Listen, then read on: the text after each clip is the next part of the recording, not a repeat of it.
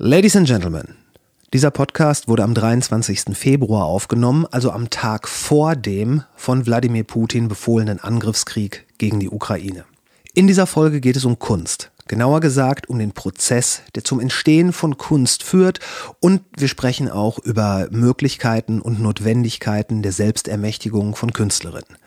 Denn auch wenn der globale Marktplatz für Musikerinnen und Musiker heute ein anderer ist als sagen wir vor noch 20 Jahren, ist das Business doch wieder größtenteils in zentralisierten Strukturen erstarrt, nur dass zwischen einigen wenigen Major Companies die übergeordnete Macht eines wenn wir ehrlich sind, einzigen Streamingdienstes herrscht.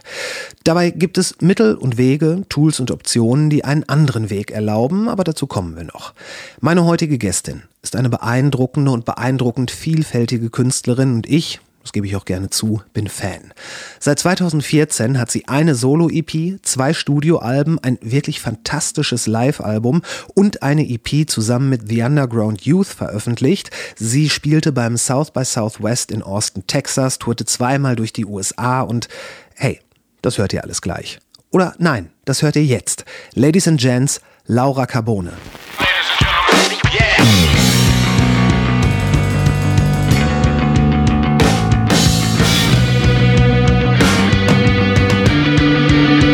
Called Intro. War das nicht ganz so schlimm oder nicht ganz so geil? Was wirklich drauf anlegen könnte man Suicide bei Tiger begehen. Es gibt noch andere Feinde. Nicht so viele Leute erschossen. 10.000 Mann, wir brauchen Pferde und Kanone. Finde den Plan super. Die Welt geht zugrunde. Hat die Kontrolle über sein Leben.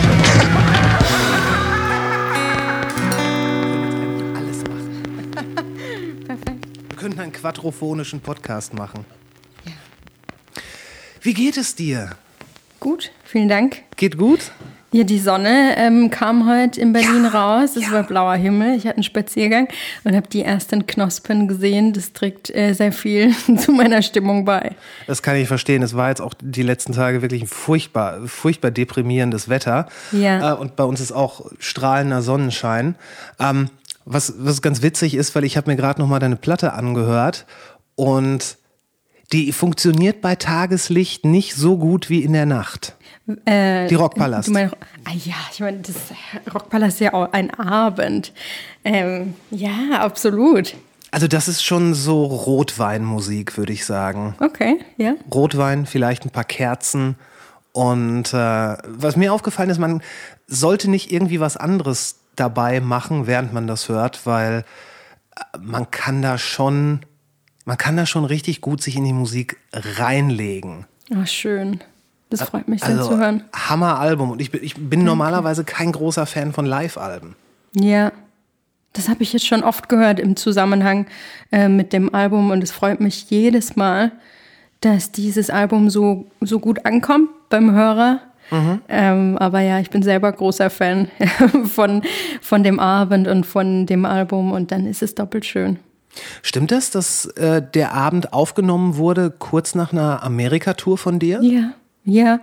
Wir hatten eine ziemlich große äh, USA-Tour im, ich glaube, das war September, Mitte September für dreieinhalb Wochen und die ging in LA los und mhm. dann nach ähm, Arizona, nach Tucson, Dallas, dann durch Amerika über Minneapolis ähm, Geil. Dann waren wir irgendwann am Ost, in der Ostküste mit, ähm, wo war Washington?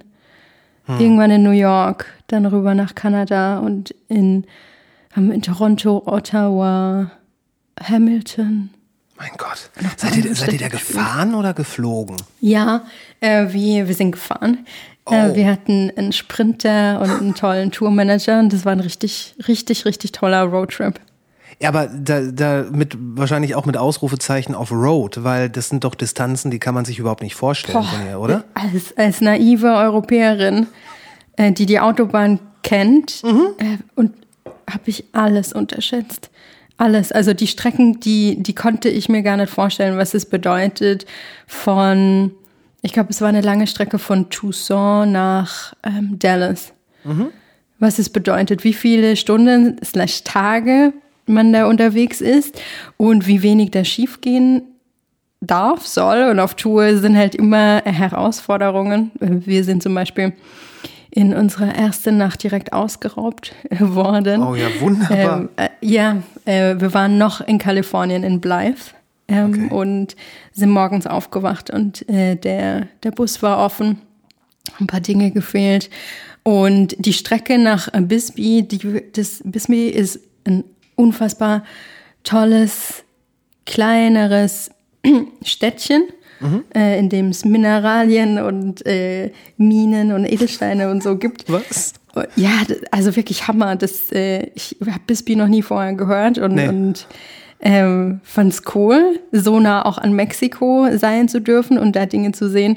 Anyways, äh, das war sowieso schon hart getaktet von Blythe nach Bisbee zu fahren und dann mussten wir natürlich uns um Equipment kümmern. Äh, sind über ähm, Phoenix Mhm. Phoenix, Phoenix da- Arizona, ja. ja, um da ein paar Dinge zu organisieren. Ein paar große Dinge und äh, sind dann ewig spät in Bisbee angekommen, aber das äh, gehörte dazu. Ähm, und ja, ist jetzt eine sehr lustige Story. Ja, das ist es ja meistens. Die, die Momente, die während sie passieren total furchtbar und katastrophal sind, Ja. das macht hinterher die besten Stories. Ja, und ich meine, ähm, das, das ist schon Worst Case und wie, wie das ablief, war eigentlich, ähm, das, äh, war so interessant äh, zu sehen, wie wir im Team damit umgehen und wie, wie konzentriert auf einmal jeder war, diese Dinge zu besorgen. Und das waren echt einige Sachen, wir brauchten die, sonst hätten wir äh, nicht mehr spielen können. Und Also mit komplett, welcher, komplettes Equipment, Verstärker. Nee, also nicht, das nicht. Ein Verstärker, ein Pedalboard. Aber ein Pedalboard. Pedalboard das, äh, ist, kann je nachdem, ob der, ob der Besitzer des Pedalboards oder die Besitzerin äh, auch da ein bisschen obsessiv rangeht, richtig Ja, ja. schwierig sein. Was dein, war- was dein Pedalboard? Es waren, es äh, waren Pedale aus äh, meiner, die, die auch mir gehörten, aber Okay. ähm, ja. Oh Ja, Mann. ja, also es war, es war äh, vieles, das wir auch auf die Schnelle nicht äh, bekamen, aber manches dann doch. Ja. Das war so magisch. Dieser Tag war einfach magisch. Ähm, und diese, diese Erfahrung zu sehen, wie wir mit so einer Dynamik umgehen, war bestärkend und, und so positiv, so cool einfach. Ja. Weil es, das kann ja auch das komplette aus. Da kann die Stimmung, ist dann erstmal bei minus 200 und dann, was das mit Konzert, kann das, das gewesen sein. Ja, oder mit der Band. Es gibt ja immer wieder Bands, die dann äh, unter so einem Druck dann auch einfach zusammenbrechen, weil Ja. du kennst es ja, ein Wort ergibt das andere, man streitet Ja. sich, man sagt irgendwas, was man gar nicht so gemeint hat. Und äh, wer weiß, ob das dann noch so zwischenmenschlich reparabel bleibt. Ja. Ja, krass. Ähm, aber um, um mal quasi so ein, ein, ein altes, abgelutschtes Sprichwort rauszuhauen, einen guten Seemann erkennt man im Sturm. Das heißt, du brauchst wahrscheinlich solche Momente, um wirklich mal zu testen, wie, wie, wie ticken die Leute wirklich. Wenn's, wenn's, ne, wenn man so aus der Comfort Zone raus ist, was eher buchstäblich wart. Absolut. Und ich finde, dass ähm, dieses Sprichwort äh, kann ja auf das ganze Leben und auf jede Situation angewendet werden, weil es ist immer spannend, wie resilient ist die Person dann äh, tatsächlich Ja. und wie mh, wie gut kann der Mensch improvisieren? Und Improvisation ist ja so ein Urvertrauen auf dich selber, wo, wo du intuitiv agierst und, und nimmer nach äh, Schema F äh, agierst, sondern in, in dem höchsten Spirit. Und da ist das Denken auch ziemlich raus. Ähm, das sind äh, wahnsinnig lehrreiche Situationen, also auch für einen selber. Ja, ja, und man wächst da. Wenn man, da, wenn man dann da durchgekommen Ja. ist, man wächst da dran. Ja, absolut. Und das hat euch auch als Band dann richtig zusammengeschweißt, wahrscheinlich. Ja, also ich, ich meine, es gibt, äh, es gab auch viele positive Erfahrungen, natürlich. aber äh, auf Tour, und das war die zweite Nordamerika-Tour in 2019. Die zweite schon. Ja, wir waren im Frühjahr, haben wir New York, Los Angeles, San Francisco und dann Austin gespielt und sind auch in San Francisco ausgeraubt worden. ähm, aber ich habe gehört, äh, dass es relativ häufig in Kalifornien passiert. Deswegen auch großer Tipp der Achtsamkeit. Und Ja. ich meine, Kalifornien, das kenne ich, ähm, das äh, kann, da ist so viel Schönheit, da ist das Meer und das, das Meer kann auch ablenken. Und selbst ein bewachter Parkplatz äh, heißt, heißt dann nicht, dass nichts passiert. Und äh, falls MusikerInnen zuhören, versichert eure Sachen. Ja. Äh, So unromantisch das auch ist, aber ja. es ist überhaupt nicht Punkrock, aber ähm, es macht Sinn. Das auf Ja. jeden Fall. ja. Okay, zweimal in Kalifornien. Wie, wie, wie kommt das, dass ihr so äh, oder dass du mit deiner Band so, so offenbar gute Kontakte nach Amerika äh, so früh schon aufgebaut hast? Weil, wenn ich das richtig sehe, äh, 2015 kam mit Sirens dein erstes Album raus. Das hast du noch äh, independent, also ich glaube se- sogar selber veröffentlicht. Ja. Äh, 2018 dann MTC. Und es ist ja schon eine Aussage, quasi nach dem zweiten Album dann gleich zwei Amerika-Touren äh, unterm Gürtel zu haben, gerade für, eine, für jemanden, der vom, Kontin vom europäischen Ja. Kontinent kommt. Ja, um da noch ein paar Infos zu teilen. Alle, Ähm, alle, teil alles. Äh, das erste Konzert durfte ich 2020, Moment, 2016 in Austin spielen. Das war uns mein erstes South by Southwest, dann zwei- 2017 das zweite und dann kam Toronto Music Week 2018, bevor das Album überhaupt rauskam.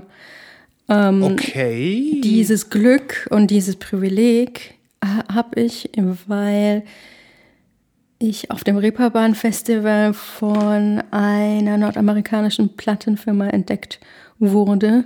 Aporia Records, Future Shock Records, die sich zwischen Toronto und Los Angeles bewegen und die nicht nur große Fans von meiner Kunst sind, sondern das auch äh, mit, mit so großem Vertrauen und Kraft, auch finanzieller Kraft, die es dafür natürlich braucht, äh, unterstützen. Und da bin ich so, so dankbar darum. Ich kann mich nämlich erinnern, dass mh, es schon immer ein Wunsch von mir war, auch mehr von Nordamerika zu sehen. Diesen Kontinent habe ich vorher nur aus dem Fernsehen gekannt, bevor ich das mal in, bei South by. Southwest äh, gespielt habe.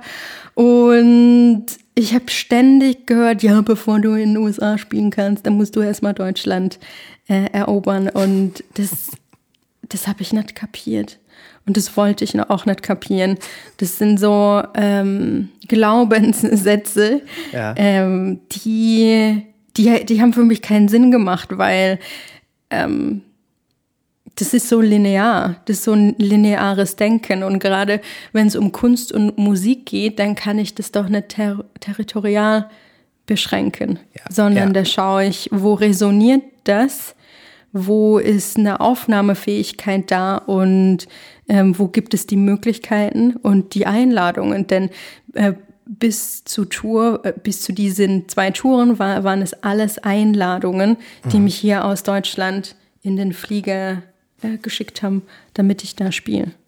Ja, und also auf der einen Seite glaube ich, das ist ein sehr, sehr deutsches Denken auch, Ja. dass man wirklich sagt, so, du musst erstmal in deiner Stadt bekannt werden. Das ist fast so wie beim Sport. Erst die äh, äh, Kreisliga, bis du dann in die Bundesliga Ja. kommst und dann darfst du überhaupt erst daran denken, international was zu machen. Ja, Und ich meine, gerade bei Musik, die sich zum Beispiel durch die Sprache nicht äh, lokal einordnen lässt, ja, Klar, wenn jemand auf Deutsch singt, äh, ist das natürlich was anderes. Wobei eine der erfolgreichsten deutschen Bands ist äh, in den Staaten ist immer noch Rammstein. ja. Ähm, aber wahrscheinlich, weil die auch das, dieses, gerade das, den deutschen Gesang so, ja, schon fast wie eine Persiflage rüberbringen. Ja, und wahrscheinlich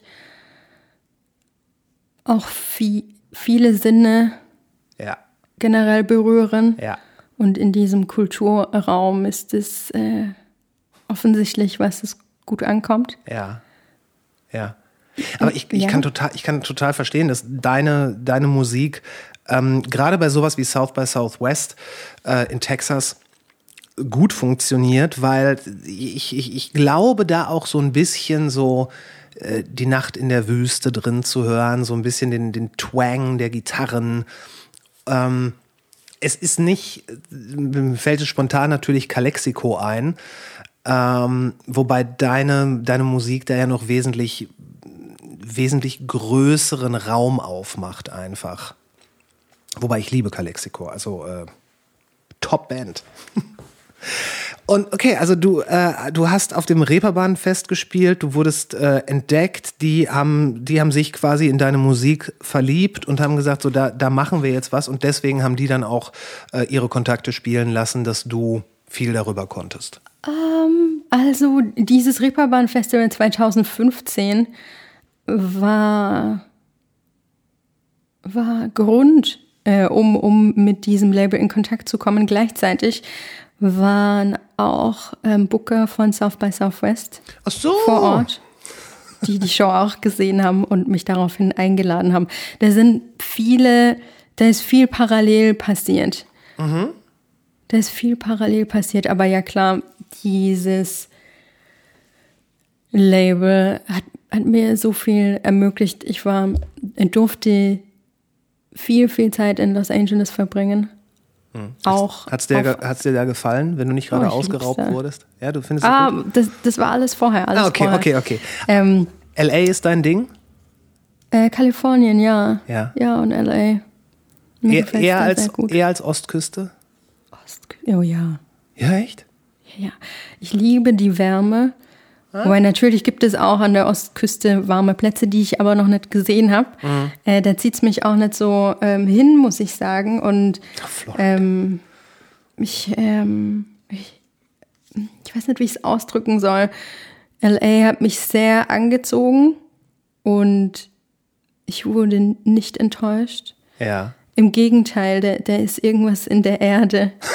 da ist irgendwas in der Erde, weil mh, ich mache das viel an der Natur fest. Verbringe, verbrachte in der Vergangenheit super viel Zeit alleine und auch in der Wüste in, in Joshua Tree, die Oh, ja recht nah ist. Und da spüre ich eine große Naturverbundenheit, die ich, die ich in dieser Form nicht kenne. Und für mich ist es so inspirierend auf einer ganzheitlichen Ebene und tatsächlich auch sehr bewusstseinserweitern. Also das ist wie so ein, als ob sich da neue Gehirnsynapsen verbinden, aber jetzt nicht nur aufs Gehirn gesprochen, sondern Ja, ja, ich- äh, ich im weiß- weiß, ganzen meinst. System. Es ist, äh, ähm, da, ich könnte stundenlang einfach im Garten in dem Haus in LA sitzen und, und Sterne gucken und äh, Musik schreiben. Das ist auch das, was ich die äh, letzten Jahre mit Corona als Pause ähm, sehr oft und intensiv dort gemacht habe. Okay, also du, du, wenn du Musik schreibst, dann suchst du wirklich bewusst auch einen Platz auf, ähm, wo der, der, der für dich inspirierend ist. Ja, ähm, ich habe äh, so viel über mich gelernt, unter anderem, dass ich ähm, Ruhe brauche und möchte, wenn ich in, in ein kreatives, ähm, in den kreativen Raum gehe und auch ähm, mich komplett dann abschneiden möchte von Menschen oder Geräuschpegeln. Und äh, das kann ich recht gut in, in der Wüste zum Beispiel. Ich möchte unbedingt mal nach Joshua Tree. Macht es. Ja, Macht es das- unbedingt. Ja, auf jeden Fall. Schreib's auf die To-Do oder auf die Wishlist und ähm, erlaube dir das, erlaube dir das, diesen Ort mal wahrzunehmen und, und Sterne zu gucken. Das ist eins der schönsten Dinge und äh, da gibt es äh, auf dem Album MTC ist ein Song, Grace, und, und der geht Clear Moonlight Tonight, No Clouds Up High, The Wind Cries. Und ähm, als ich das erste Mal Zeit in der Wüste verbracht habe, das war Ende 2017, da war das Lied schon geschrieben, aber ich saß, ich saß da in der Nacht und habe den Sternenhimmel angeguckt und dachte, wie kann ich so ein Lied schreiben, ohne jemals so einen Himmel gesehen zu haben? Und da er- überkam mich eine, eine, eine ganz intensive Form von Ehrfurcht Ja. wie, wie, wie, wie, wie göttlich dieser Sternenhimmel äh, da ist und wie, wie jeder einzelne Stern da noch strahlen darf, abseits von Luft- und Lärmverschmutzung. Ähm, das ist eine ganz andere Wahrnehmung der Welt. Man sagt ja, dass wenn Leute oder wenn Menschen an Orten leben, wo das ganze Firmament sich ihnen bei Nacht präsentiert und auch in der ganzen Strahlkraft, die es ohne zum Beispiel diese Lichtverschmutzung hat, Ja. dass das automatisch eine sehr, äh, ein, ein, Demut einfach Ja. hervorruft, weil, äh, weil, weil, weil du wirklich, du wirst dir selber deiner Nichtigkeit und deiner Winzigkeit bewusst im Angesicht von etwas so Großem. Ja. Und das wird dann teilweise ja auch weitergedacht, dass, dass Leute in, in Städten zum Beispiel ähm, das einfach verloren haben, weil sie die Sterne überhaupt nicht mehr so wahrnehmen können. Ja. Und ich bin mir ziemlich sicher, dass das was mit jemandem macht, weil auch wenn man so an die alten Kulturen denkt, die Sterne haben immer eine Rolle gespielt. Ja, die spielen auch jetzt äh, eine, eine riesige Rolle, sage ich als Freundin der Astrologie. Du magst Astrologie? Ja, ähm, ich, äh, ich, ich bin da ziemlich tief äh, drin Okay. und ähm, sehe das wie ein Wetterbericht. Und, Ernsthaft? Ja? Ja, Cool. Ähm, glaubt, da wird sich auch in, in unserer Gesellschaft äh, de, das ein oder andere Gemüt noch öffnen. Aber ich ähm, wollte noch Bezug nehmen auf diesen äh, Satz der Demut, Ja. den du ansprichst. Demut finde ich was so, so Wichtiges. Und ach, es ist doch bizarr, dass dieser Begriff so wenig genutzt wurde in der Vergangenheit. Und vor allem nach dem, was wir jetzt erlebt haben in den letzten zwei Jahren, äh, wurde es, glaube ich, nochmal klarer, wie viel Demut eigentlich in uns wohnen darf. Und ähm, wenn du dann das in Bezug nimmst auf die Sterne und dich, finde ich das, finde ich die Realisation auch krass, dass wenn der Himmel so klar ist und die Lichtverschmutzung so gering, du die Farben der jeweiligen Planeten Ja. auch siehst. Ja. Und äh, auch das, was du sagtest, wenn du in der Stadt bist und da halt Verschmutzung ist, dies, das, das Vergessen, dass über, über uns sowas Großes ist, aber auch im Boden, also äh, um uns herum und wir so entfremdet sind, sogar von den Farben, also von den Eigenschaften, die sich uns da anbieten. Also wir, wir schauen da auch gar nicht mehr drauf, weil es so verschmutzt ist. Also einfach die Natur der Sache. Das ganz sicher. Ich denke aber auch, dass ein gewisser Teil der die, die, die, die Unruhe und der permanente Stress dazu beiträgt. Ich meine, Absolut. ähm, gut, jetzt in den letzten zwei Jahren, das war natürlich was anderes, aber auch vorher war, es war ja so, ähm, wann ist man rausgegangen? Ent, äh, eigentlich nur zu zwei Möglichkeiten. Entweder, wenn du quasi auf dem Weg in ein anderes Gebäude warst, zur Arbeit, zu einem Ja. Termin, was auch immer. Und ansonsten, dann hat man sich im Kalender quasi eingetragen, dann möchte ich einen Spaziergang machen, dann äh, möchte ich mir mal Zeit für mich nehmen, was ja, äh, wenn man es genau nimmt, vielleicht in sich schon ein bisschen absurd ist, sowas zu terminieren. Aber das sind ja die Momente, wo man gerade hier in der westlichen Welt heute noch Kontakt zur Natur hat. So dieses, dieses permanente die Natur um sich herum haben. Wir, wir tun ja eigentlich alles, äh, um die Natur nicht an uns ranzulassen. Wenn, äh, wenn es draußen regnet, hast du alle Fenster zugemacht. Äh, Im Sommer, pass auf, dass keine Käfer reinkommen, nicht, dass hier eine Spinne drin ist. Und so weiter. Also wir tun ja, wir tun ja wirklich alles, um die Natur so weit wie möglich von uns fernzuhalten. Ja, krass. Ist komisch, oder? Ja, also ich habe mir jetzt einen Spaziergang noch nie aktiv in meinen Tagesplan eingeplant, aber ich ähm, rede da häufig mit mir, weil ich weiß, wie gut mir Sonnenlicht und Natur tut. So allein für die men mentale Gesundheit. Absolut. Aber ja, ich glaube, die Wichtigkeit dessen ähm, die, oder die Wertigkeit darf neu ins Bewusstsein kommen. Äh, Ich meine, die kam, kam so, glaube ich auch. Denn der Mensch meckert ja dann, wenn ihm was verwehrt bleibt und in eine Quarantäne, Quarantäne eine sinnvolle Quarantäne oder in, in, in Lockdowns, in den sinnvollen Lockdowns zu gehen, dann wächst ja das Bedürfnis, oh, ich würde jetzt so gerne mal spazieren gehen. Ja, das stimmt. Ne? Das stimmt. Ja, aber ich glaube, so, so wird der Mensch heutzutage erzogen durch äh, Abstinenz. Und, und ich meine, das war für mich zumindest auch was äh, Wertvolles in den letzten zwei Jahren, diese, diese Form von Abstinenz, die jetzt auch mein Beruf so mit sich gebracht hat. Da war viel Abstinenz die letzten zwei Jahre. Und auch das war schön, weil diese neue Wertigkeit oder da nochmal reinfühlen, was bedeutet das eigentlich für mich und ähm, wie erfüllt mich das und so weiter und so fort. Das war sehr wichtig. Okay, also du würdest sagen, du hast die letzten zwei Jahre äh, sinnvoll für dich auch nutzen können? Ja, hoffentlich. ja, ja, ja, ja, ja. Ich bin dankbar, dass, dass die zwei Jahre äh, da waren. Das jetzt unterm Strich zufügend, dass ich die selbst als Künstlerin in einem großen Privileg genossen habe. Ich habe zu essen gehabt, mir was warm, ich musste keine Angst haben. Es gab von der Regierung ähm, ein- paar ähm, Hilfen Ja, war bei mir äh, in finanzieller Sicht. Deswegen kann ich das sagen, weil ich neben der Existenzangst, die ich auch hatte und dem ganzen Tumult, was sowas halt mit sich bringt in, in meinem Berufszweig, die Zeit für mich genutzt habe im Sinne von ja, Weiterbildung, aber auch ähm, ja, nochmal Tiefenanalyse. Ja, ich habe mich viel mit mir selber auseinandergesetzt. Ja, das äh, kommt mir bekannt vor. Es, Ja. es, es war halt schon irgendwie so ein, so, ein, so ein ständiges Auf und Ab.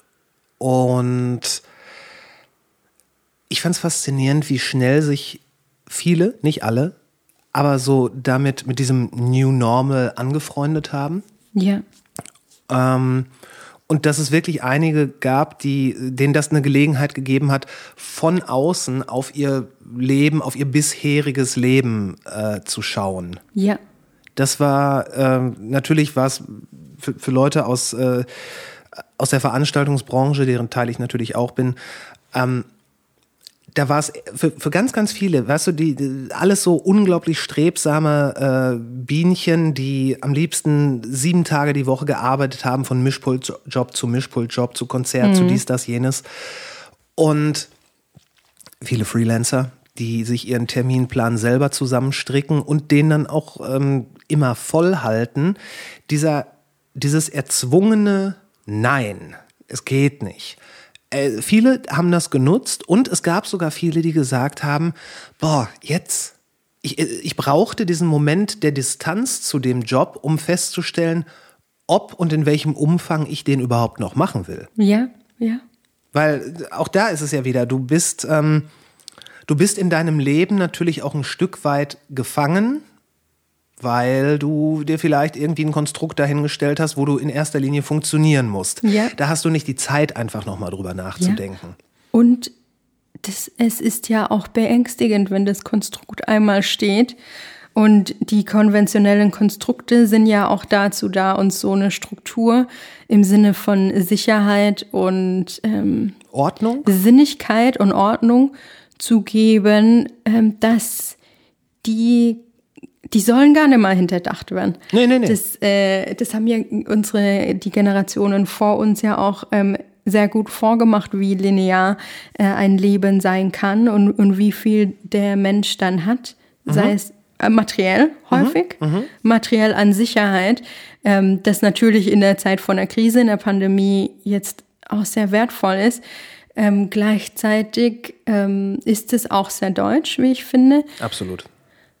Oder Europa, nee, deutsch würde ich mal Schon sagen. deutsch. Schon Ja, dass diese, das, das, was du bist, bist du dein ganzes Leben. Und das weißt du aber schon, Ja. wenn du 18 bist. Und dann gibt's kein Links und kein Rechts, auch kein Pause, weil was ist der, was ist die Lücke in dem Lebenslauf? Und Das ist eine ja, Sünde. das, das, ja und, und diese, das hat viel mit äh, Scheuklappen, Dingens, äh, Scheuklappen-Dasein. Äh, Scheuklappen denken, ja. Ja. Scheuklappen decken, weil ähm, es, wenn du die Inspiration reinholst, kann es ja wirklich sein, dass du Impulse bekommst, die im besten Fall dein Spektrum erweitern. Dich aber vielleicht in eine andere Richtung äh, treiben oder nicht treiben, ziehen oder entwickeln, entfalten lassen. Und ich glaube, dass es konventionell in der Vergangenheit, aber auch jetzt, sich viele Menschen darüber definiert haben, wie tief sie in ein Fach dringen können, aber nicht wie breit und in welchem Spektrum kann ich Genau. mich aufstellen. Also dies, dieser Punkt des, ah, ich, ich wünschte, ich hätte ein besseres Wort, ähm, weil ich möchte es nicht benutzen. Ach komm. Fachsimpel. Ja, äh, so, so, ja, so Fachidioten. Ja, das war das Wort, das ich nicht benutzen wollte, weil es gibt ja auch ähm, Spezialisten sind ja Spezialistinnen sind Ja. auch wertvoll.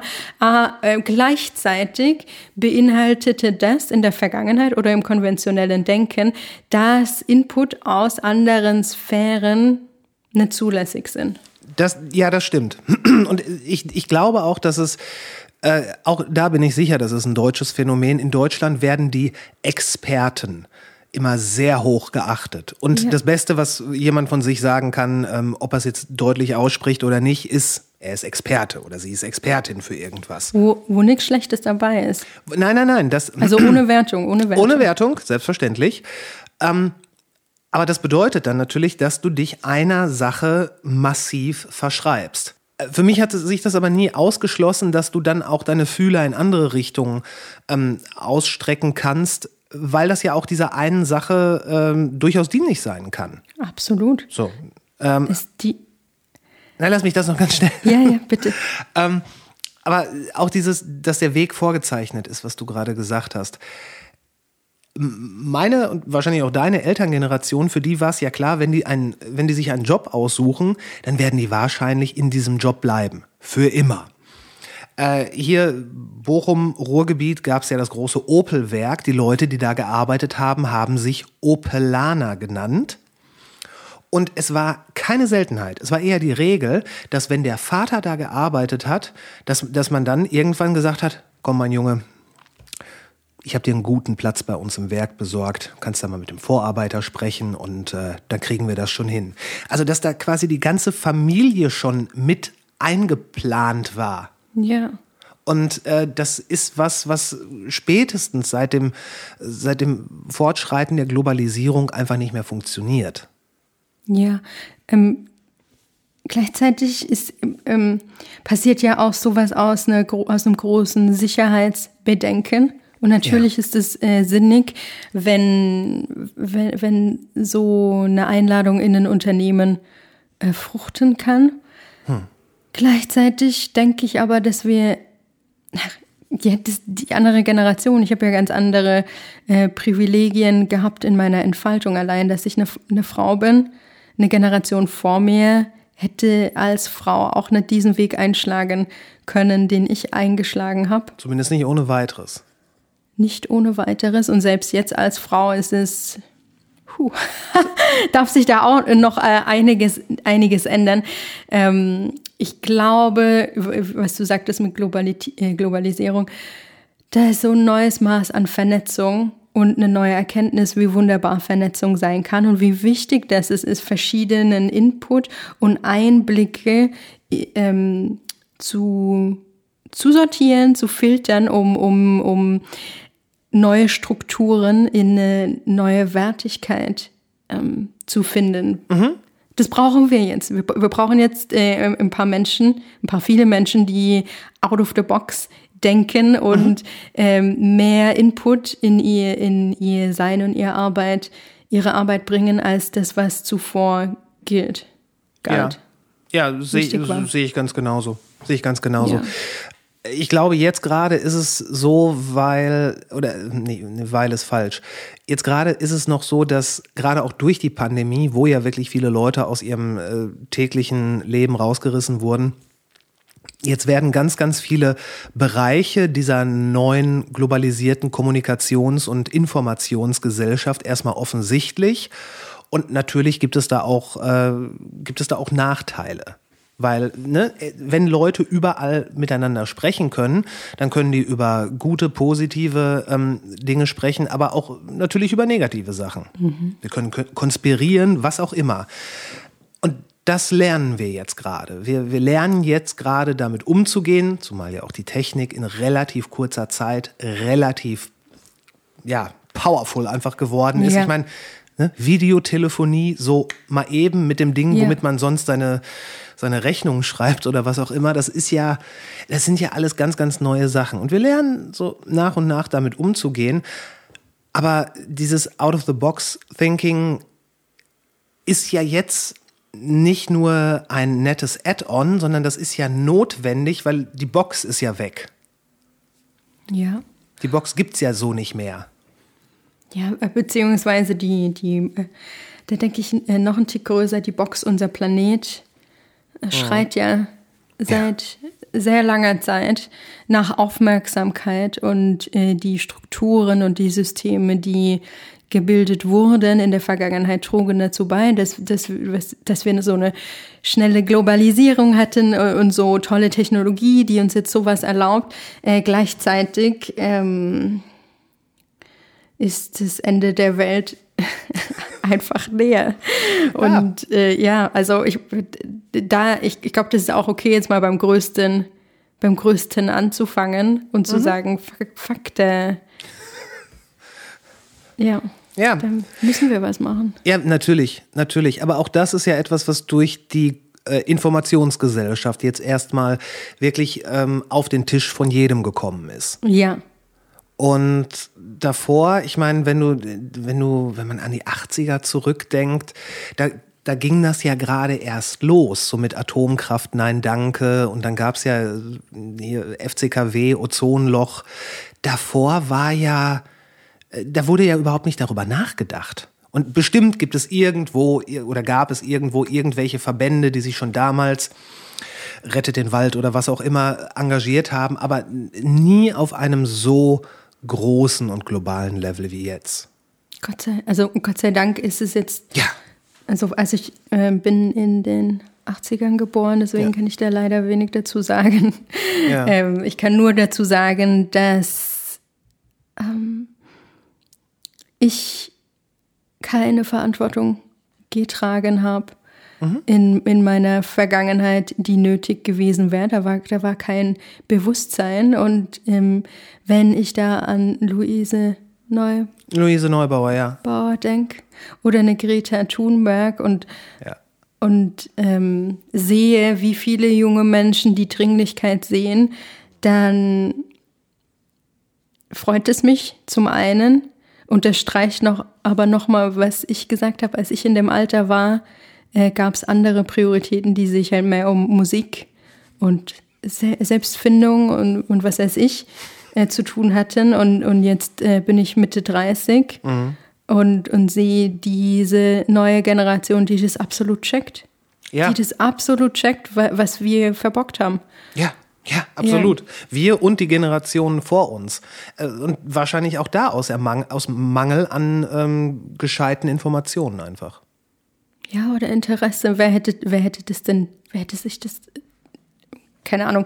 Ähm, weiß, die Wissenschaftler haben ja, äh, haben ja schon so lang gewarnt, aber mit unangenehmen Themen setzt sich Mensch halt einfach ungern auseinander, vor allem wenn, wenn das Privileg halt einfach da ist, Mhm. dass ich den Fernseher abschalten kann, wenn eine äh, Reportage oder Dokumentation von den Müllbergen auf dem anderen Ende der Welt, die, Ja. die wir systematisch ausnutzen, da, da, da können, können wir jetzt immer noch abschalten, was an sich schon äh, ziemlich krass ist, aber halt nochmal sagt, ähm, das Thema bedarf Bearbeitung. Keine Frage. Aber äh, wo du jetzt sagst, auch in den, in den 90ern zum Beispiel, da äh, war ich in meinen Teenagerjahren, ähm, bestimmt gab es da Wissenschaftler, die auch da schon was ähm, zum Thema Umweltverschmutzung, CO2 etc. gesagt haben. Bestimmt. Aber gleichzeitig Ja. gab es in den 90ern, Anfang der 90er, ich glaube drei oder fünf Fernsehprogramme, da waren nicht irgendwelche Wissenschaftler im Fernsehen, vielleicht in irgendwelchen in irgendwelchen Sendungen nach 23 Uhr, wo dann auch noch im Fernsehen geraucht wurde oder so. Vielleicht da. Ansonsten, ja, man hätte an die Universitäten gehen können und sich irgendwelche Studien durchlesen, macht aber keiner. Macht auch heute Ja. keiner. Wir kriegen, wir, wir können, ne, on the click of a button bist du heute mit Wissenschaftlern und Wissenschaftlerinnen in Kontakt, hast Zugriff ähm, auf Studien über, über, über Seiten wie ResearchGate etc. Und das, es war ja nicht nur theoretisch fern von uns damals, sondern äh, wenn du nicht, du wurdest nicht darauf aufmerksam gemacht. Du konntest dich dafür interessieren und wenn du dann große Mühen auf dich genommen hast, dann konntest du da vielleicht auch mal äh, eine Studie oder sowas finden. Aber bei weitem nicht so einfach wie heute. Ja. Da hat sich sicherlich was getan, was aber auch äh, die Dringlichkeit nochmal unterstreicht. Aber Ja. ich meine, ähm, Hut ab, Hut ab vor jedem jungen Menschen, der und alten Menschen auch, der die Gefahr so anerkennt Ja. und das checkt und im Kleinen, vielleicht sogar im Großen, im eigenen Leben versucht, ähm, nachhaltiger oder, mh, wie sagt man, more mindful, Ja, ähm, achtsamer, achtsamer. achtsamer zu sein. Das, das ist ja schon das Mindeste. Ja. das, ja, das ist äh, absolut. Absolut. Komischerweise wirft das dann ja auch so eine, so eine, so eine, so einen Trend auf, dass viele Leute sagen, ach, ich finde das alles doof, ich mache das jetzt absichtlich nicht. Diese, diese, diese Trotzreaktionen, die man auch immer wieder sieht. So, Ja, das, äh, da kann ich mich nicht reinfühlen. Das, Nein. Kann ja, aber mö möchte ich mich äh, nicht, nicht reinfühlen. Also ich meine, trotz haben wir ja auch wirklich sehr viel jetzt die letzten zwei Jahre Oh ja. erlebt. Und, und da, ich, da können wir ja wieder den Bogen schlagen, dann, wenn was Unangenehmes passiert, wie äh, zu Beginn unserer Tour. Mhm. Äh, trotz hilft nicht. Also, da, dass man mal frustriert ist, das, das gehört dazu jede Klar. Emotion gehört dazu, aber mit Trotz, ah, da kommt man nicht weit. nein, das, und es ist auch äh, am Ende des Tages einfach destruktiv. Ja. Weil, äh, ne, wenn, wie gesagt, die, die Tour ist da ein gutes Beispiel. Es muss ja weitergehen. Also nutzt es, äh, klar, man kann auf den Tisch äh, hauen und einmal laut fluchen und alles, aber dann muss es, muss es ja weitergehen. Es gibt ja, es gilt ja, den nächsten Gig zu spielen. Und entsprechend muss man sich dann irgendwann zusammenreißen und sagen, okay, was können wir tun, damit wir den nächsten Gig so spielen können, wie wir ihn, wie wir ihn wollen. Ja. Du hast, du hast gerade übrigens gesagt, äh, es hat sich schon, aber sollte sich gerne noch mehr ändern für äh, Frauen in der Musiklandschaft. Wenn, äh, da, da würde ich gerne mit dir ein bisschen drüber sprechen, weil auch da scheint ja jetzt, scheinen ja jetzt so die ähm, diverse Movements zu kommen, die sich auch ganz bewusst auf die ja, Förderung klingt blöd, äh, auf den Support von äh, Künstlerinnen konzentrieren, wo dann natürlich auch irgendwelche Männer ankommen und sagen, ja, was ist denn mit uns? Aber das lassen wir mal au außen vor. Äh, hast du, wa- möchtest du da vielleicht so ein, zwei Sachen erzählen, die du da erlebt hast? Ähm, das ist immer so eine Sache. Erfahrungsberichte sind total interessant, weil, weil ich dann unangenehme Situationen oder Schmerz teile und jeder seine Anteil nehmen, Anteil, Anteilnahme Kundtun kann, ja. Und, äh, ganz ehrlich, äh, langweilt mich das aber und ich finde das nicht zielführend. Und ich wäre ehrlich gesagt sehr dankbar, wenn unsere neue Generation oder hoffentlich bald wir diese Gespräche äh, nimmer führen müssen. Mir wäre wichtig, dass anerkannt wird, dass ähm, Frauen systematisch exkludiert wurden. Systema und da rede ich ja nicht nur über, über die Musik. Ich meine, da, da rede ich jetzt über Frauen in der Welt oder Menschen, Menschen, die sich nicht als cis weißer Mann identifizieren, die sind systematisch exkludiert. Und mir war die Anerkennung wichtig, generell, nicht nur im Thema Feminismus, sondern vielleicht auch weitergehend im, im Thema äh, Rassismus, dass, ähm, dass man darüber nachdenken darf, in, in welcher Art und Weise kann man das nicht nur anerkennen, sondern vielleicht sogar äh, reparieren, proaktiv.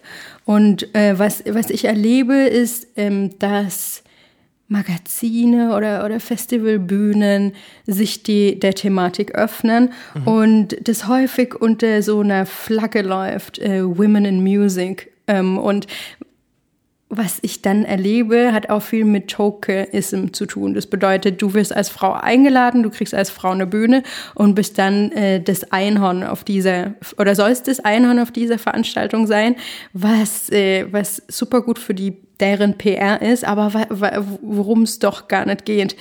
Ähm, ich finde, da muss sich strukturell in, in dem System sehr viel ändern und, und das fängt bei, das fängt damit an, wie wie wirst du wahrgenommen? Und jetzt komme ich doch auf, auf ein dummes Beispiel, aber das kennt wahrscheinlich jede musikschaffende Frau, die einen Soundcheck hinter sich hat.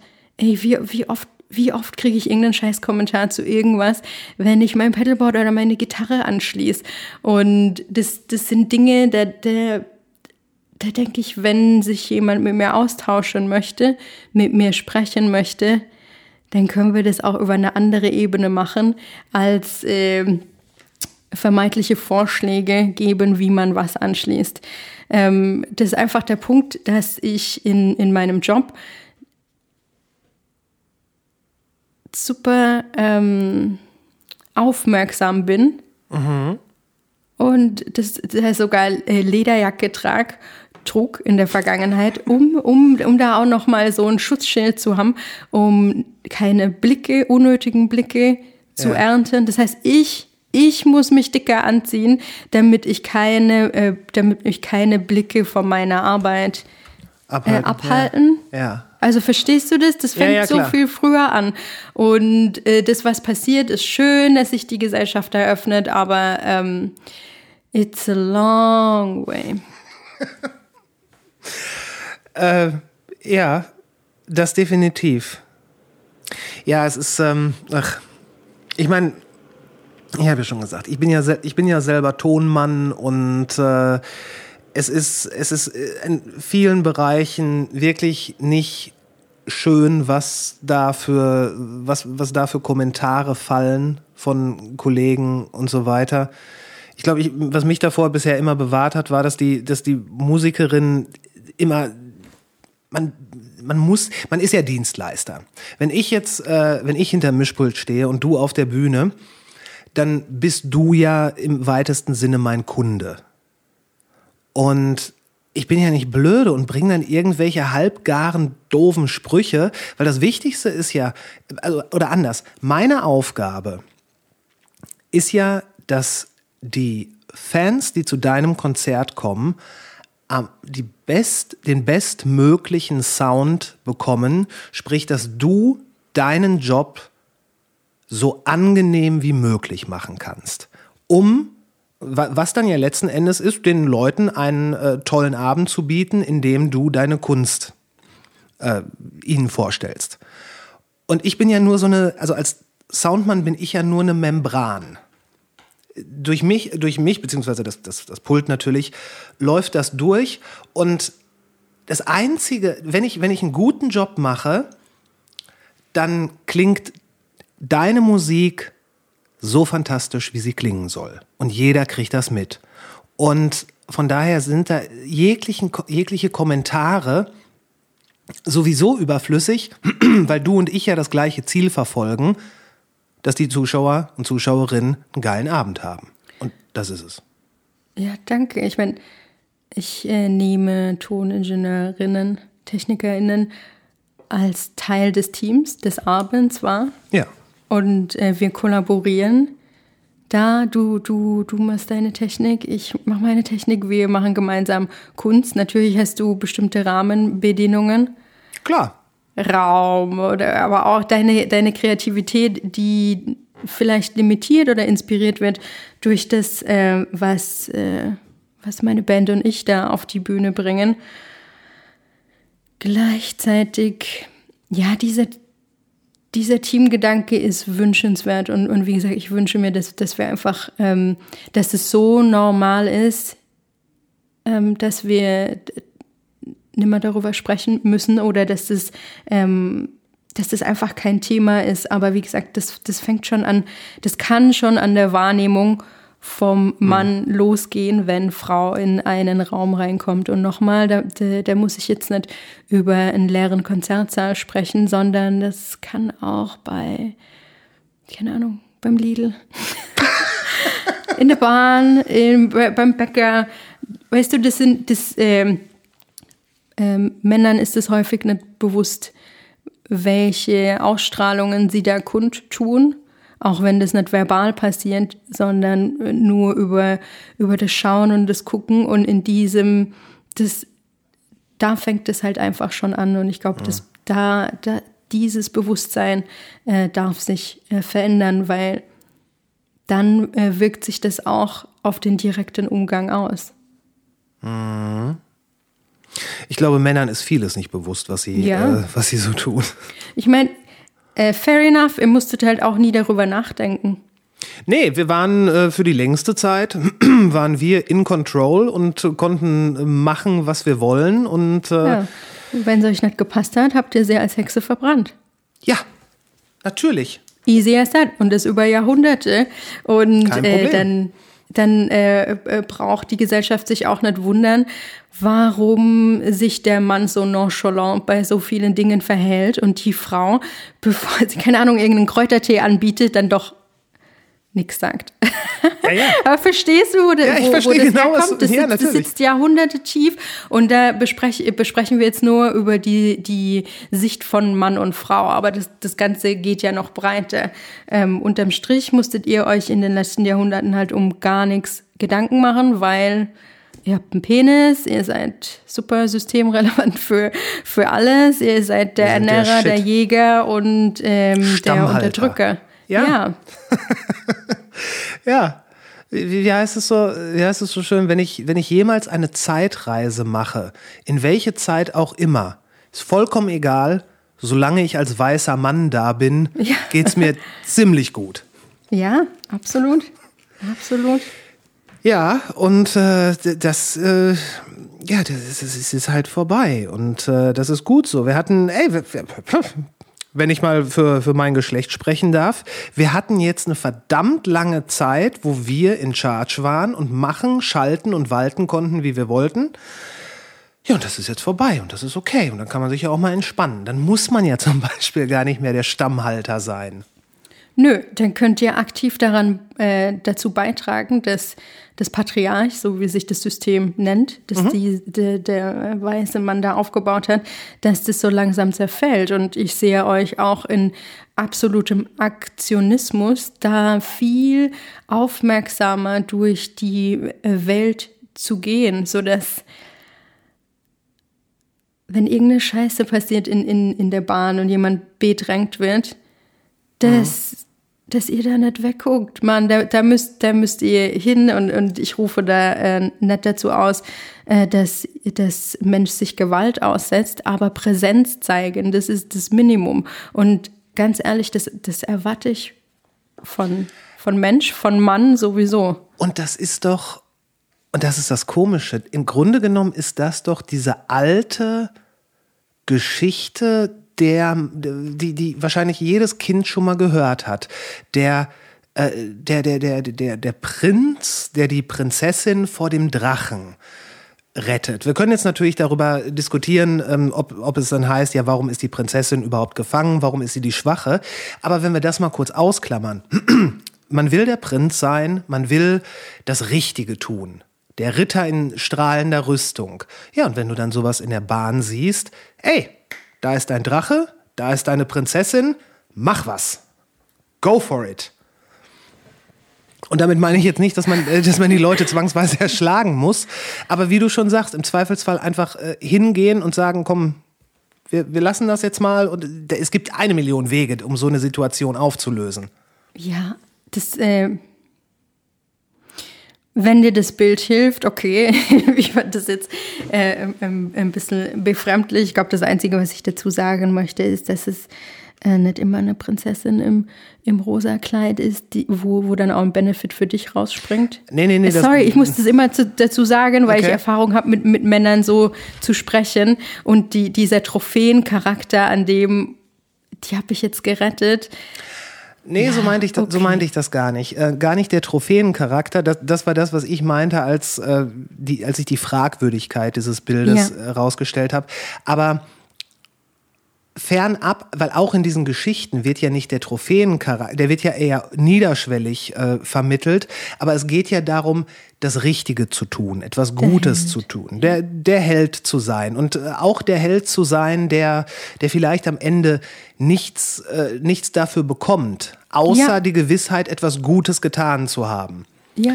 Und das, äh, wenn sich so eine Chance bietet, dann warum nicht, warum nicht sie ergreifen? Da, da bin ich bei dir. Okay, alles klar. Das habe ich, hab ich aber gerade retten können. Uh. Ähm, lass noch mal, lass noch mal ein bisschen, bisschen über Musik sprechen. Ähm, letzten zwei Jahre waren für dich ein, äh, offen, wie du sagtest, ein kreativer und ein Prozess, der, ein kreativer Prozess, ein Prozess der Selbstfindung auch ein Stück weit. Du hast jetzt kürzlich, glaube ich, noch eine EP rausgebracht mit äh, The Underground Youth. Habe ich das richtig gelesen, dass es Coversongs sind? Ja. Von? Roy Orbison. Okay. Möchtest du, mit, möchtest du mir über die EP ein bisschen was erzählen, wie es dazu ja, sehr kam? gern. Sehr, sehr gern. Ähm, das sind Songs, die von äh, Roy Orbison gesungen und bekannt gemacht wurden. Und die EP ist tatsächlich ein sehr romantisches äh, Produkt äh, von der Pandemie.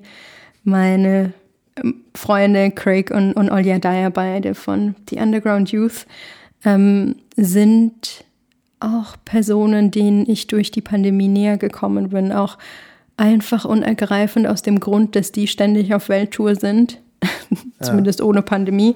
Ja. Äh, und ich auch selten in Berlin. Also das, das, das war eines der schönen Dinge, dass ich da äh, eine tiefere Freundschaft entwickeln durfte. Und ein Wunsch, den wir beide in unserem äh, eigenen Geheimen äh, gehegt haben, auch wahr werden konnte, nämlich dass wir musikalisch kollaborieren.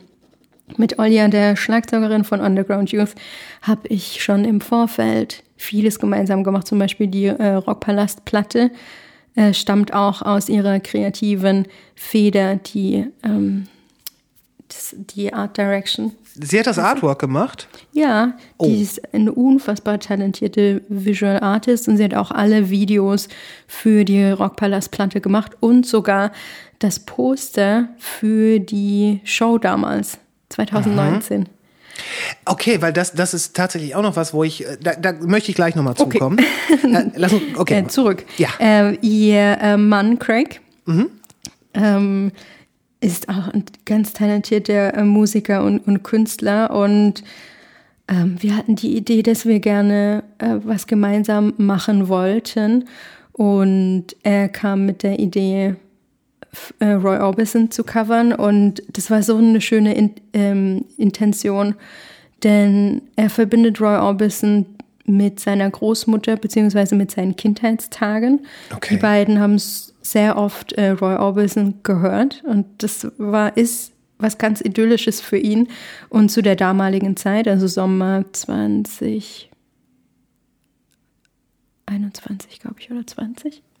Das ist die, Ähm, man vergisst diese Zeit komplett. Das in der Pandemie so. halt. Ja. Ähm, war, äh, war, war natürlich auch ähm, klar, wie ältere Menschen, die in Pflegeheime wohnen, Mhm. wie die die Pandemie wahrnehmen müssen. Also in Mhm, ja. Isolation und, und ohne Besuch, was ja total schrecklich ist.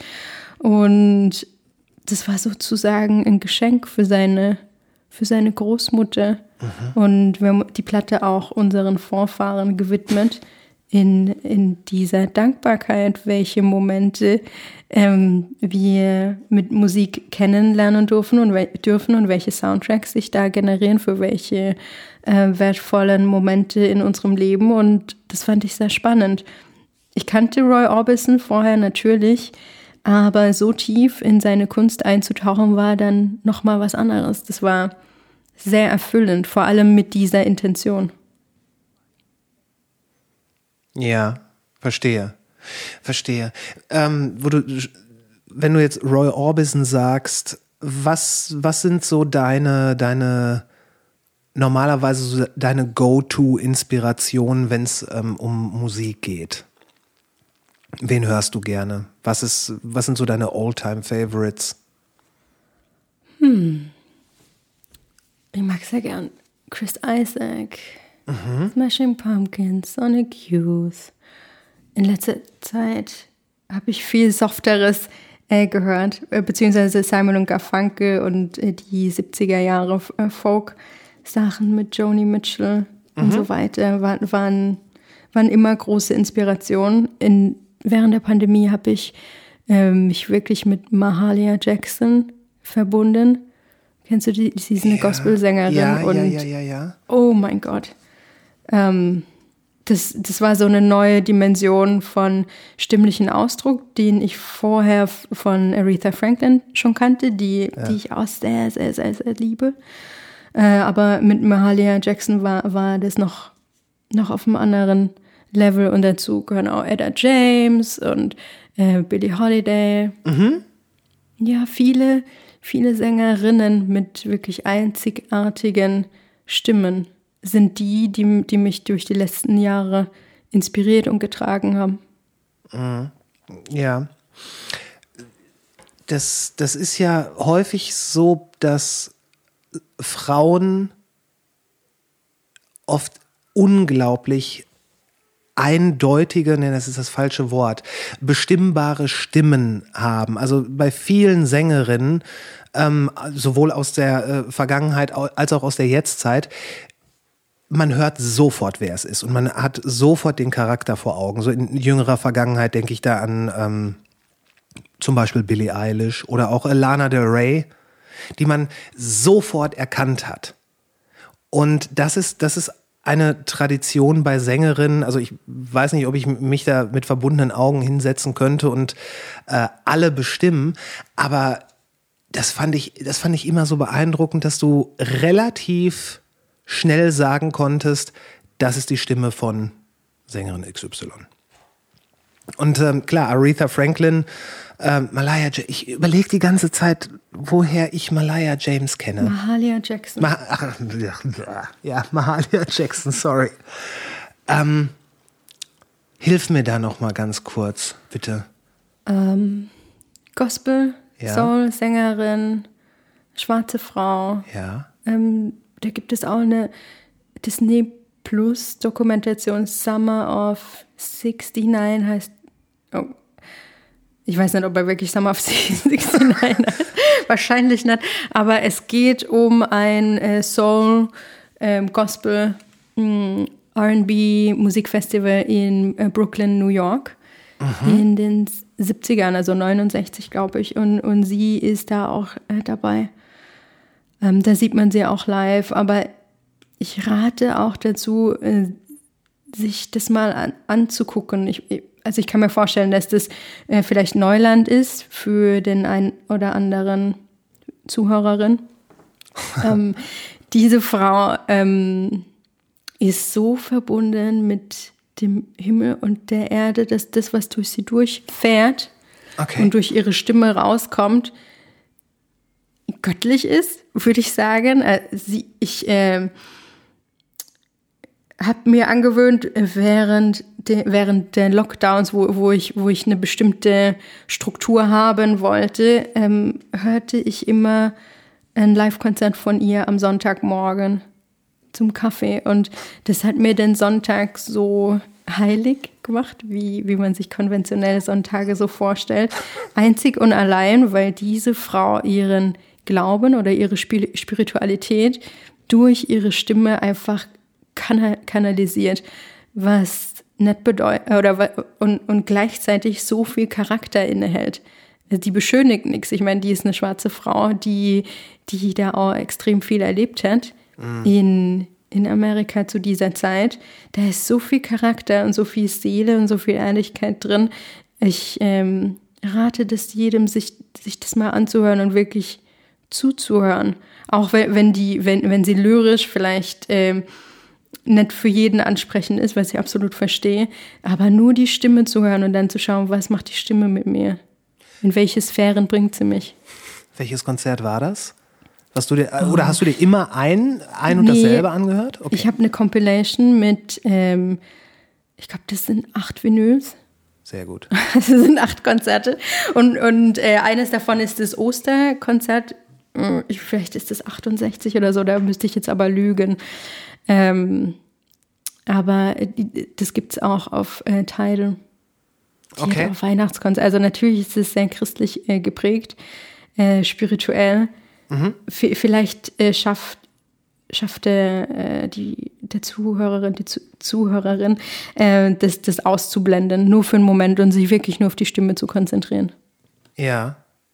Ja, da, da werde ich mal gucken, dass ich, dass ich da auf jeden Fall ein oder zwei Links noch in die Shownotes packe. Gern, kann dir aber schicken. Ja, mach das bitte. Das, das wäre das wär super. Jetzt nochmal, ähm, ne, halb Circle Back.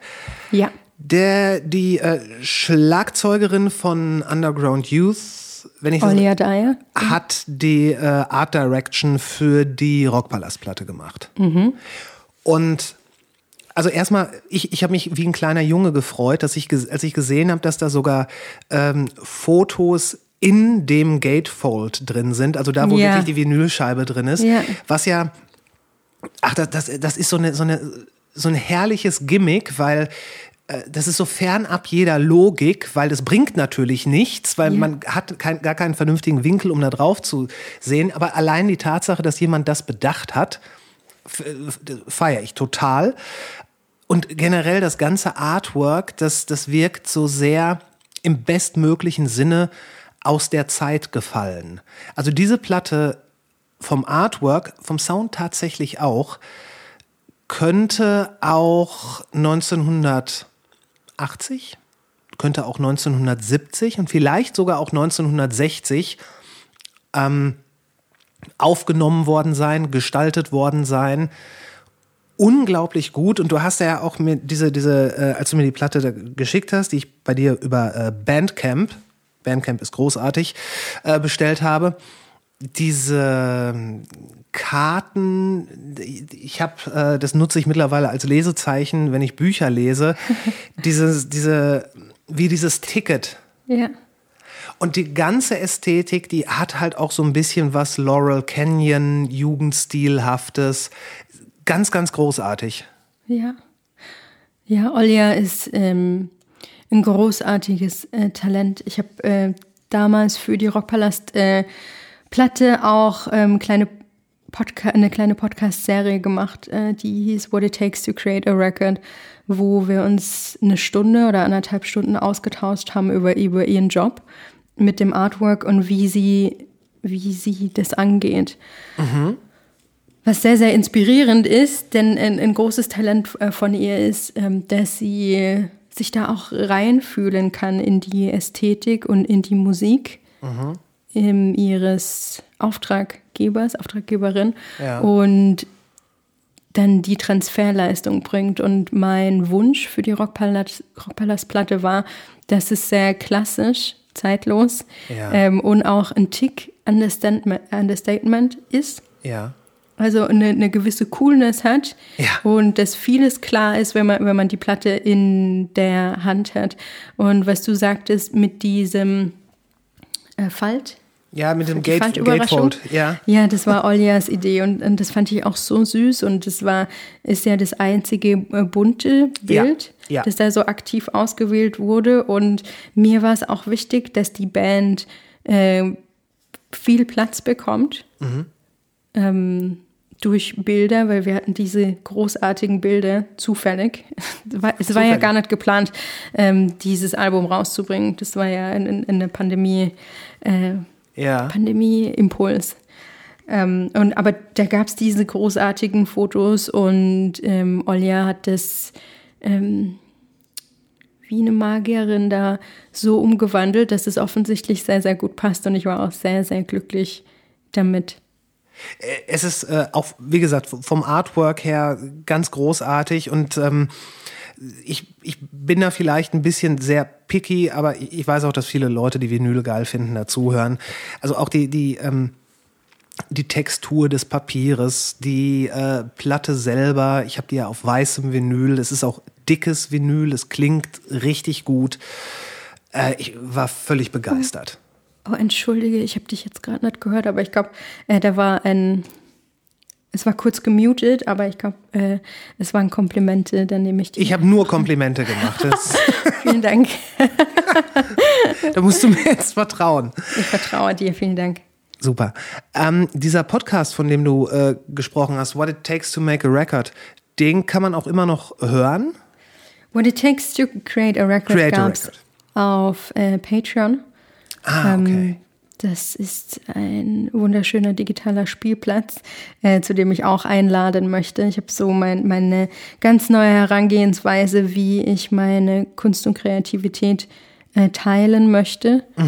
Und ähm, vielleicht sagt Patreon dem einen oder anderen was. Das ist eine digitale Plattform, ähm, die verschiedene, die in einer Abo-Struktur äh, einlädt, die Tür zu öffnen und hinter die Kulissen zu blicken. Und in meinem Fall teile ich da Work in Progresses, zum Beispiel für das neue Album, ähm, die Dinge, an denen ich gearbeitet habe in den letzten zwei Jahren, was viel mit Soundhealing und Physik und Frequenz und ganzheitlicher Gesundheit über die Musik zu tun hat. Und dann aber auch so Spielereien wie zum Beispiel den Podcast äh, What It Takes to Create a Record. Das kriegt man alles über deinen Patreon. Genau. Okay. Für dich ist es sehr, ist diese Unabhängigkeit ähm, und so die, die Selbstbestimmtheit, das ist sehr wichtig, habe ich den Eindruck. Ja, klar. Ja, klar. Ich werde in, in, du kennst die Branche, ich, ich brauche da nicht von Null anfangen. Nein. Ähm, ja, die Strukturen, die, die es gab und die es aktuell gibt, sind meiner Meinung nach einfach nimmer zeitgemäß. Und die Sache mit den Algorithmen und dieser, den Personen, die Einfluss auf die Verbreitung der Kreativität legen und vor allem auch die, die, die Sequenzen vorlegen. Also ein sehr bekannter Chef von einem bekannten Streamingdienst, den ich absolut nicht mag, äh, meint ja, dass alle zwei Jahre ein Album zu releasen ähm, zu wenig sei. Das äh, sagen Menschen, die halt noch nie was kreiert haben. Ja, und die, die, bringen, die sagen ja auch teilweise auch, dass, äh, es gibt ja auch Leute, die sagen, ja, Alben sind ja generell nicht mehr so wichtig. Ja, das äh, ich, ähm, kommt immer drauf an, wer, wer, wer das sagt. Für, für, mich, für mich ist ein Album wichtig und äh, für mich, ähm, das, das wird man dann am neuen Album äh, hören, weil, hören und sehen, weil es ist ein Konzept oder hat sich zu einem Konzeptalbum entwickelt. Äh, so, ich funktioniere, meine Kreativität funktioniert so nicht. Ja. Wenn Kreative damit arbeiten können, fair enough. Why not? Ähm, die, ich hab, bei mir hat es aber auch die Pandemie gebraucht, dass ich äh, dem Rat meiner Freunde gefolgt bin und diesen Patreon eröffnet habe. Und ich hätte mir nie träumen lassen können, wie viel Freiheit das in meine Kreativität bringt, wo ich doch auch bemerkt habe, wie sehr ich Dinge überdenke, die ich mache und dann äh, veröffentliche. Also wie vielen externen In Input ich vielleicht gar nicht wirklich angenommen habe, aber wo ich zugehört habe. Und das kann in einem kreativen Prozess ähm, interessant sein, weil, weil Impulse sind immer interessant. Da kommt es aber drauf an, von welcher Richtung äh, das kommt. Und bei Patreon habe ich so eine Freiheit, äh, unfertige Dinge oder Demos, Work in Progress, ähm, online zu stellen oder, oder ähm, Gedanken. Ich schreibe viele Essays auch über mentale Gesundheit und öff öffne mich da, weil ich auch weiß, das lesen Menschen, die Interesse daran haben. Ja. Und das lesen keine Menschen, die nur auf die Seite kommen, um Fehler zu finden oder zu judgen. Und ich wünschte, ich, äh, ich wünschte, das, das wäre so egal, was, was andere denken. Wie ich jetzt gelernt habe, ist es nicht wahr. Dieser, dieser Safe Space gibt mir eine neue Möglichkeit, verbunden zu bleiben, in Kommunikation zu bleiben, ohne dass ich fünfmal nachdenken muss, fühle ich mich gut, wenn ich das mache. Ja. Wenn, wenn ich sowas hochlade.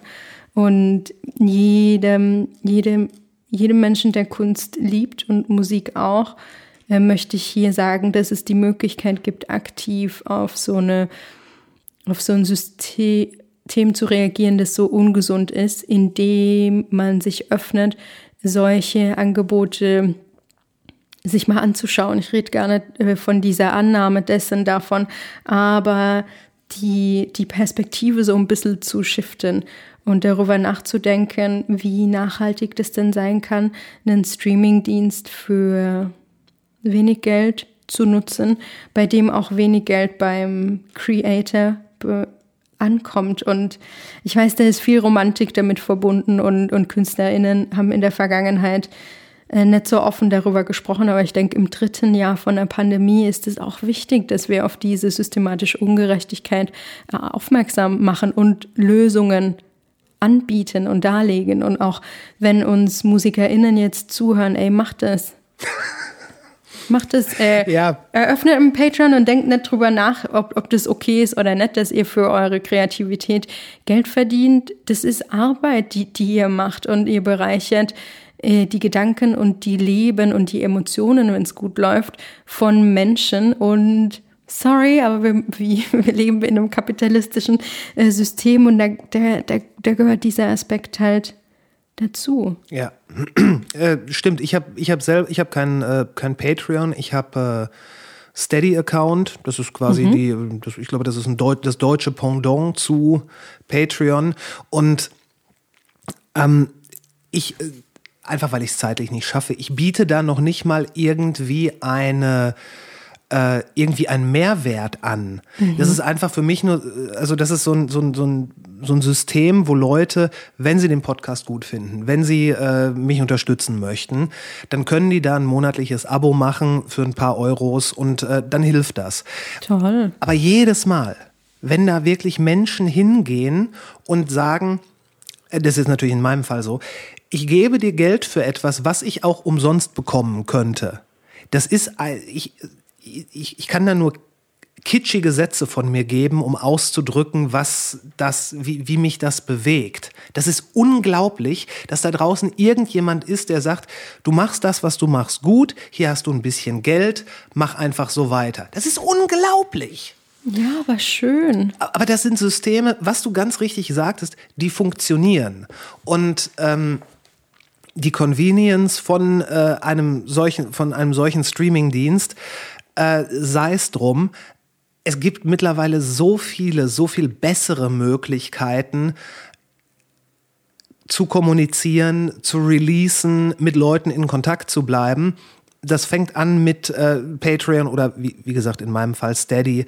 Bandcamp ist immer noch, wie ich finde, eine herausragende Plattform, die dem, die den Künstlerinnen so viel Freiheit auch bietet und die ja quasi als Werkschau, als Portfolio 1A ist. Du kannst äh, Platten darüber verkaufen. Wie gesagt, ich habe die äh, über Bandcamp äh, bekommen.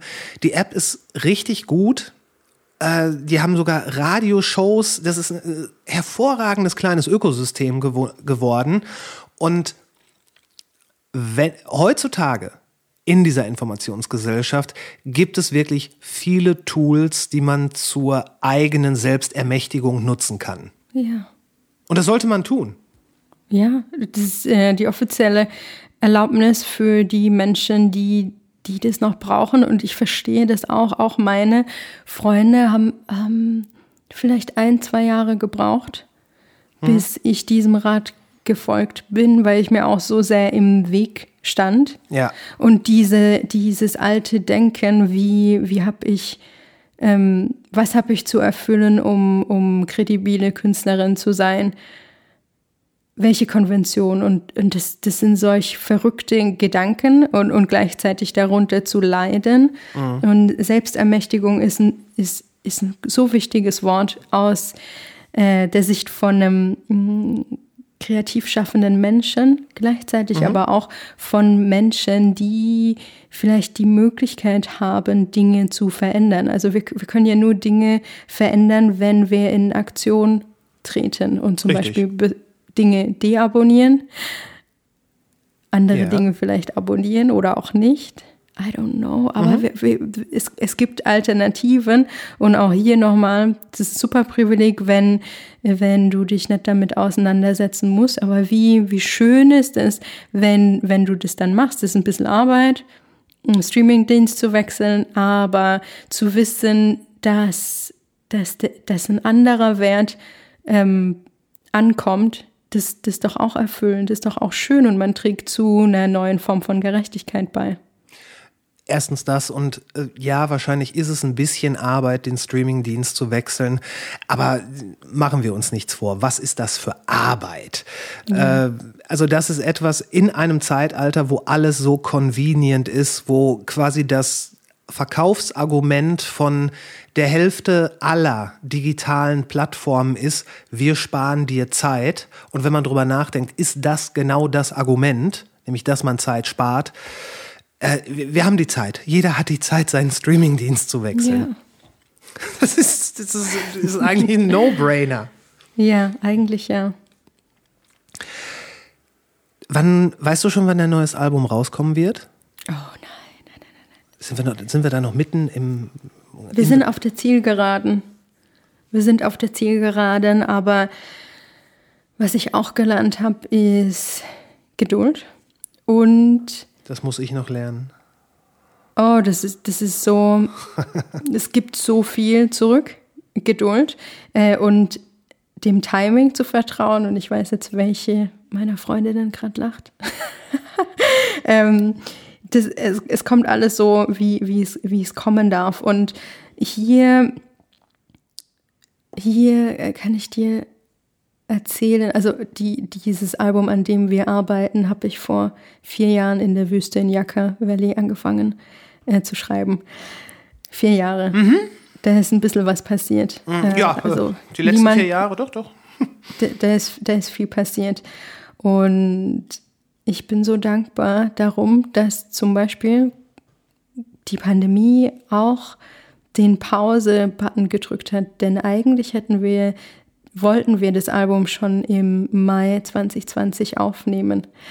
Und das Album ist jetzt ein anderes, das ist gewachsen und äh, häufig bei Kunst und Musik und bei vielen anderen Dingen ist Zeit ein wichtiger Faktor und auch das, was man als Luxus sehen kann, dass man sich ähm, kurz mal abnabelt Ja. von dem kreativen Prozess. Das ist ein Luxus, weil, weil Zeit, äh, es gab immer Zeitdruck. Äh, gleichzeitig ist es aber eine Herausforderung, weil wenn du aus dem Prozess rausgehst, kommst du mit einer ganz anderen Perspektive und einer anderen Kritik wieder rein. Ähm, das kann sehr äh, unangenehm, aber extrem befruchtend auch sein, denn äh, dann darf die Musik und die Kunst einfach weiter wachsen. Und in, in meinem Fall war das so dienlich, dass die Zeit da war, denn ich erkannte, was ist das für ein Album, was bedeutet es, was für ein äh, Konzept steckt dahinter. Ich wusste gar nicht, dass da ein Konzept dahinter steckt. Ähm, wie viele Metaebenen äh, gibt es da und äh, jetzt was ganz Produktions äh, bezogenes. Da äh, gab es einen Song, der, der so ein, so ein stiller Kandidat war. Der hat seine Daseinsberechtigung gehabt, aber das, das war nicht so ein nicht so ein Stern oder so ein Monument, wie, wie, wie es andere Songs äh, auf dem Album schon von, von Geburt an waren. Ähm, Gut gesagt. ja, ist, ist manchmal, ist manchmal Ist so. absolut so. und, und, dem Raum zu geben, zu wachsen, war sehr, sehr wichtig, denn der, der Song hat sich ganz unlinear entwickelt. Also jetzt gerade, nachdem die äh, Vocals auch drauf waren, hat es zu, zu hat es äh, noch ein anderes Instrument inspiriert dazu zu kommen und mir den Mut oder die Freiheit auch gegeben, das von der Produktion her nochmal anders zu betrachten. Und mit Marc, der mein Co-Produzent und äh, Gitarrist ist, äh, dass wir uns die Zeit nahmen, das Ding nochmal neu anzugucken und zu sagen, okay, jetzt, jetzt mu- muten wir die Spur, die Spur, die Spur, die Spur. Und wir haben nur noch, wir, wir fangen jetzt komplett neu an. Und Ja. zack, und zack ist da ein Stern. Aber du brauchst die Zeit, die Geduld und vielleicht auch die Liebe. Und ähm, das ist ja auch so, ein so ein Ding bei, bei einer Albumkreation oder generell bei einer Kreation. Irgendwann willst du, dass das einfach vorbei ist, weil du nicht mehr kannst, du bist überreizt. Und glücklicherweise auch durch die Lockdowns, mhm. gab es den Punkt jetzt nicht so unbedingt. Also schon den, den Wunsch, dass das endlich fertig wird, weil es ja. so lang dauert, aber die Überreizung war noch nicht da. Mhm. Und auch die, die, den Mut und, und das Spielerische zu sagen, oh, lass uns das mal ausprobieren. Jetzt hast du es natürlich ganz hervorragend geschafft, mich noch neugieriger auf das Album zu machen. Ja, I'm sorry. Ja. es dauert noch einen Moment, aber wie gesagt, bei, äh, bei äh, Patreon ähm, gibt es da das eine oder andere zu, zu hören, beziehungsweise ähm, Geschichten bezüglich der Inspiration, wo, wo das ein oder andere herkommt. Alles nicht linear. Ähm, wie dieser Podcast tatsächlich. Wie dieser Podcast Wunderbar. und wie unsere neue Welt. Alles ein bisschen zyklischer und äh, freier. Ja. Und vielleicht auch gerade deswegen äh, anders inspirierend. Aber ja, äh, gibt es Menschen, äh, die Interesse haben, dem jetzt zu folgen, dann Check out the Patreon. Check out the Patreon. Ich werde auch das natürlich in die Show Notes packen. Danke. Laura, ich danke dir für deine Zeit. Das war, ein, das war eine sehr besondere Folge. Oh. Das hat, mich, hat mir sehr gut gefallen und ich hoffe dir auch ein bisschen. Ja, ja, sehr. Danke, Christoph. Ich, äh, ja, wie gesagt, ich werde das alles verlinken und ähm, ich hoffe, dass du dieses Jahr wieder live zu sehen sein wirst. Und ja, da müssen wir später noch über was anderes sprechen. Aber ähm, erstmal sage ich vielen, vielen Dank für deine Zeit. Ähm, lass uns das gerne nochmal machen, wenn vielleicht das Album raus ist. Wann Sehr auch gern. immer das sein Wann wird. auch immer. Die Sterne wissen es. Ähm, ich möchte auch Danke sagen. Danke für die Einladung und die, die Zeit und den Raum und euch ZuhörerInnen. Danke, dass ihr die langen Monologe Ertrag, erträgt und zuhört. Die genießen das hoffentlich. Und wir sind raus. Und bevor ihr jetzt ausschaltet oder direkt zum nächsten Podcast wechselt, hört euch wirklich mal die Musik von Laura an. Ich empfehle das Live at Rockpalast Album als Starter, das gibt's auf Bandcamp und es wird die Palette eures eh schon erlesenen Musikgeschmacks bereichern. In den Shownotes findet ihr die Links, natürlich auch zu ihrem Patreon, diversen Videos und so weiter. Die ganze Welt dieser wirklich außergewöhnlichen Künstlerin ist nur einen Klick entfernt. Wenn ihr auf Instagram oder Facebook oder YouTube unterwegs seid, dann sind wir quasi digitale Nachbarn, also Kommt vorbei, sagt Hallo, nehmt euch einen Kaffee.